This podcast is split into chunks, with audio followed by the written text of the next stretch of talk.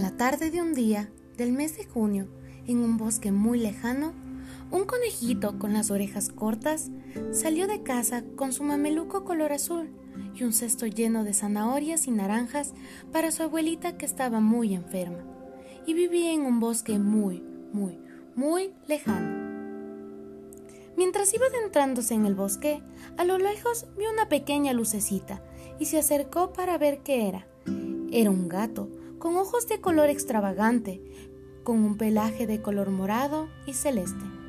Minutos después, el conejito de orejas cortas dijo, Gatito, gatito, ¿qué estás haciendo aquí? El gatito le respondió, Necesito que me ayudes en una cosita y te haré un deseo.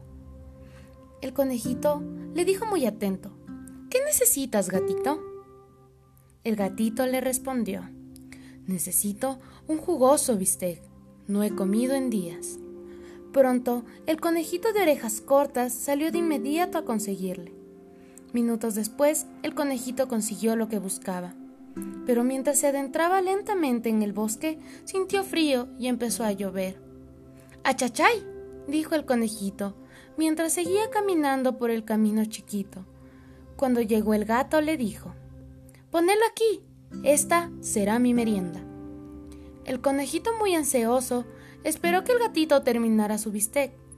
Cuando el gatito lo hizo, lambiéndose los bigotes, le preguntó Dime, conejito, ¿qué querés? El conejito respondió Deseo que mi abuelita se cure.